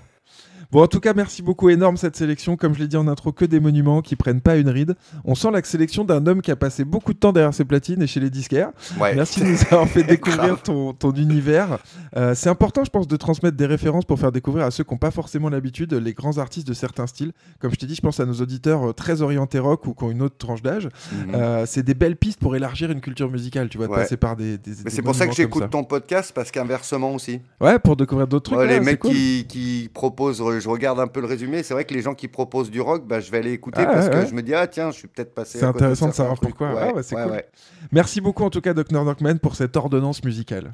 Euh, pour finir, on a parlé tout à l'heure du premier disque que tu as acheté. Euh, quel est le dernier disque que tu as acheté?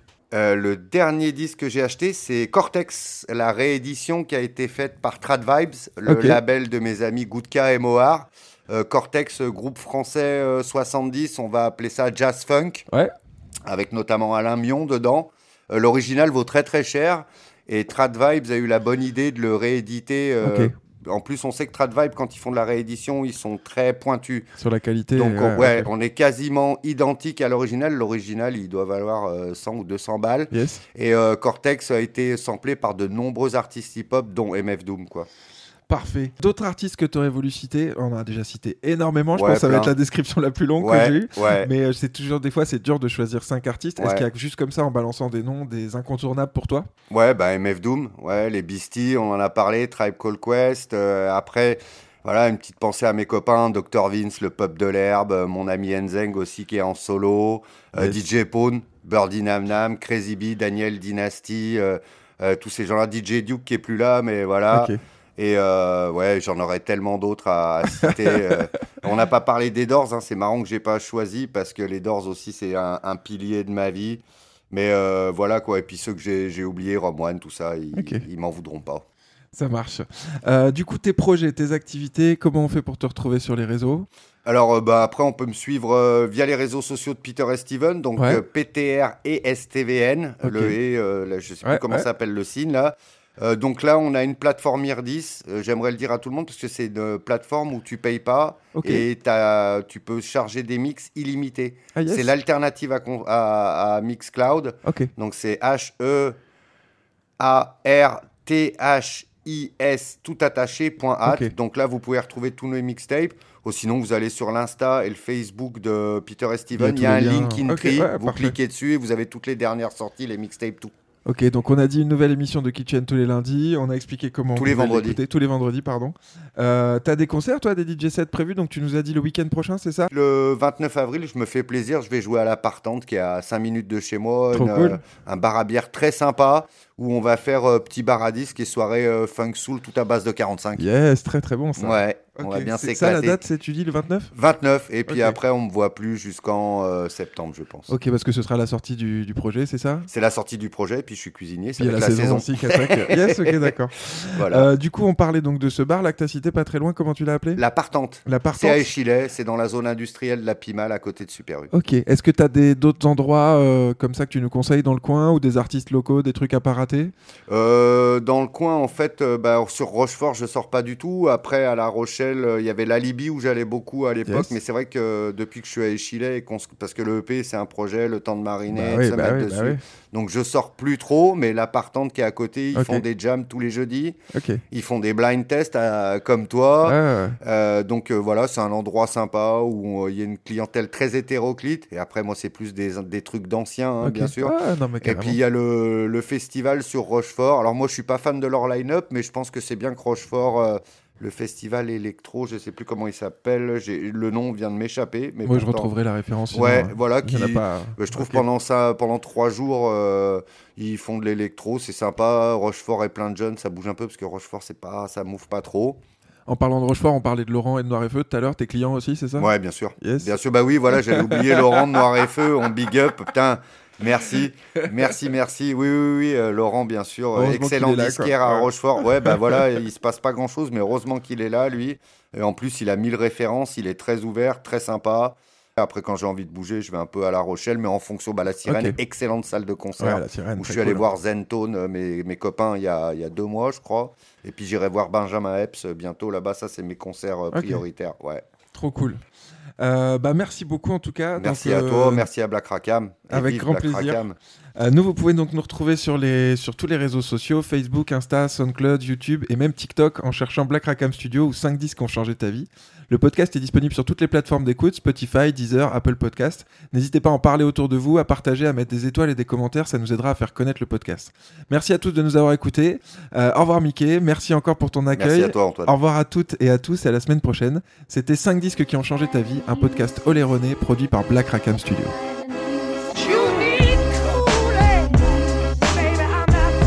Je viens pas du rock, je suis à l'ancienne. Un, deux, test. Rock grooves and make moves with all the mommy.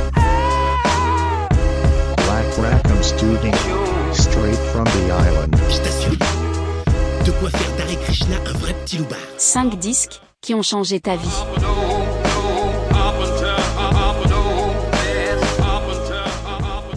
Les gens, ils sont là et qui kiffent. Moi, moi je trouve que c'est jamais assez long. Le tout, c'est que ce soit fait avec le cœur. Ouais. Mais bon, la vie continue. Bah oui, bah oui.